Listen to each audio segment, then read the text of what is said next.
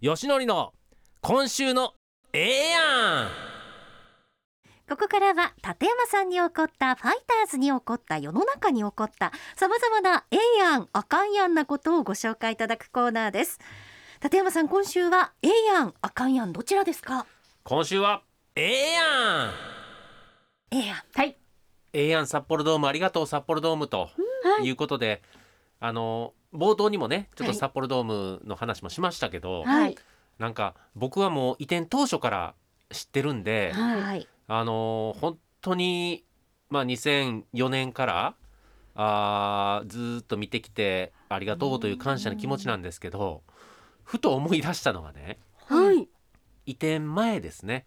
移転前にはい。2003年のオフシーズンにね、ええまあ、これから札幌ドームを本拠地にして北海道を本拠地にしてとはいいうその前年にガンちゃんと2人ではいトークショーに来たんですよ。あのまあ、スーパーのはい中でうん大手スーパーの中でちょっとこうスペースを設けて、はいえー来年から毎度よろしくとかって言ってましたよ山本さんも。スーパーの中で。はいでやってったんですよ。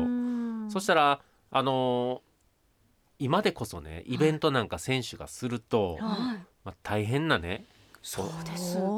スーパーでファイターズの選手が来たら大変なことになります。びっくりでしょ？だけどそういうこう山本さんってやって恥ずかしいんですけど人がはい。なんか誰かなんかやってんぞみたいな感じでちょっとしか来ないんですよ。そんな時期からまあ我々も知っててね。うんであのまあちょっと携帯電話のコーナーとかまあだからスーパーっていうよりははい。ちょっとこう、まあ、ショッピングモール的な、うん。まあ、食品売り場のはい。片隅でとかだったんですけどうん。そのなんか遠目に見られてるぐらいでその,、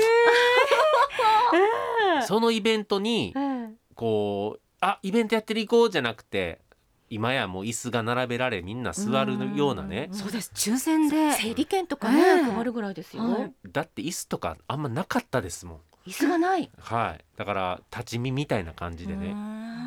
ででもそのなんて言うんですかね、うん。孤軍奮闘感はすごい出てたんですけど、うん。まあそんな時代を乗り越えて、うん。こう札幌ドームで一気にこれはまあ新庄さんの影響っていうのがすごくあるんですけど、あのなんていうかこう開幕当初の閑散とした札幌ドームからね、うん。まあそれこそ最終戦なんてあんな入ったし、ははい。まあその歴史考えてたらああよかったな札幌ドームって、うあん、思って。うん。こうやっぱり弱かったしファイターズが。うん。でどんどんどんどんこうシーズンを試合重ねていくごとになんか強くなった自覚は選手にあったんですよ。6年優勝するまでね。ー06 06年。年。はい。うんでその中でファンも増えていってね。はいちょっとこうすすきのでも出ようもんなら、ええちょっとああれ誰々ちゃうんみたいなことを言われるようになっていった。そういう成長もはい。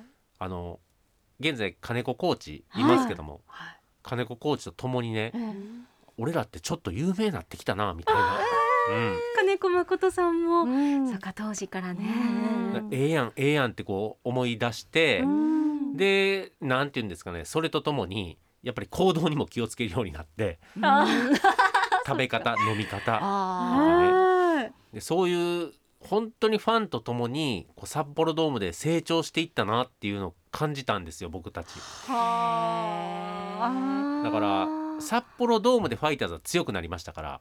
あーそのなんて言うんですか移転前年とかねまあ僕が入団した頃っていうのはうん。長いファイターズの低迷期だったんでね。うん。それが移転して3年経ってパ・リーグからも一目置かれるような日ハムとやるの嫌やなみたいな、うん。そういうチームにやっぱなったんですよ札幌ドームで。うん。だからそういうじゃあ広いフィールドはい。広いフィールドでどう勝つって言ったらやっぱり走塁が大事とかね。うん走塁をどういうふうに徹底していくかとか。うんでリリーフ陣も盤石にするためにどういうピッチャーを置いたらいいかってこういろんなこう強くなっていく要素がどんどんどんどん出来上がっていったんですよ。うん。あ俺らこれ強いなみたいな、うん。これに優勝してまうわみたいな感じで成長できた最初の3年だったんですよね。えー、振り返るとその3年っていうのはご苦労もあったと思いますけど、うん、楽しかったそうですね。あのやっぱり勝つと楽しいのは当たり前じゃないですか。でその勝つ試合が増えていったことでうん。自信もついていきましたし、うん。まあ本当にこうファンが増えていく様子を味わえたんで、うん。まあ2003年にね実は札幌ドームであの移転前のファイターズ主催試合10試合やったんですよ。はいでそのうち6連戦が確か1回あって当時まだ近鉄バファローズがあった頃、近鉄。うん、で西武ライオンズこの2チームとはい。6試合あの6連戦があったんですけどね、はい。その時のね僕うん。ドームの様子覚えてるんですけど、うんはい。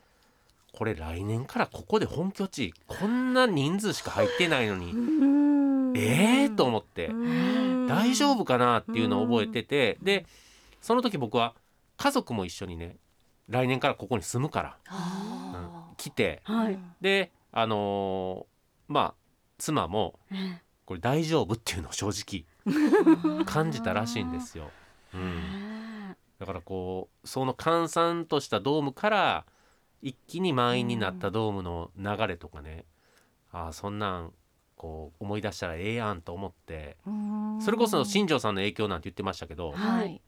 なんかね確か正月明けぐらいの新庄さんが出るイベントがはい。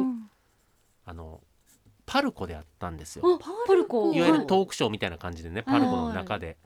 で新庄さんが来るっていうのは告知されてなかったと思うんですけど、はい。それに新庄さんが行けないからはい。盾代わりに行ってくれって言われたんです僕。で僕あまあまあまだ自主トレもこれからです。し行けますけどみたいな。それでもいいんですか？いや俺行かれへんから行ってみたいな感じで行ったんですよ。はい。でそういうのってもちろん、あのー我々っていわゆるギャランティーが発生するんですけどはい。僕もそのイベントごとのギャランティーはオフシーズン何回もやってるし、はい。あのーまあ相場これぐらいって分かってたんですけど、はい。新庄さんのイベントだったからはい。その振り込まれたギャランティー見てはい。びっくりして出ました。ごめんなさいちょっといやらしいびっ話だけど。くりしました。えーえー。そんなに新庄さんだけ違うんですか？違いますよ。びっくりしてえ？って。えですぐね同じ選手なのに。すぐあのまあ当時僕らツーさんツーさんって言ってたので、はツーさんにまあ当時 LINE ないんでメールですよ、うん。うん。メールして「これすごいギャランティーもらいましたけどもうもらっといたらええやん」みたいなこう感じでね、い何買えますか？いや何買うってそいやいやなんかなかなかちょっとね。ねおお大きい電化製品。いやうん。もう普通に買えますよ、はあ。電化製品。いっちゃん大きいテレビ買えるかと思いました本当。はあ。シアターですね。新庄さんすごいなと思ってこの人は。あらららそれぐらい当時のファイターズにおいて特別な存在だったっていう特別です。はいだから自分が普段やってるイベントのまあ全然ね僕らは年俸という形でお給料いただいてますからうん。そういうのはギャランティーっていうのはまあお小遣いというかねまた副収入みたいなもんですよ。だけどなんかちょっと嫌になりました。それを知ってしまったわけですね。知ってしまいましたね。驚きのビッグボスのギャランティーでしたよ。へいやーでも2006年にねん。優勝して。優勝。うんそこまでのこう道のりっていうか過程うん。味わうっていうのすすごいですね、いや本当に低迷期から成長する姿を札幌ドームで僕は味わわせてもらったんではい。ありがとう札幌ドームって感じでしたね、うん。その後も優勝したりいろいろそうしてね、今回最後4万人超えですけれどもはい。ここには立山さんはじめうん。いろんなファイターズの選手の皆さん、ファンの皆さんのうん。そうしたことがねあったわけですね。これはええやんですね。うんうん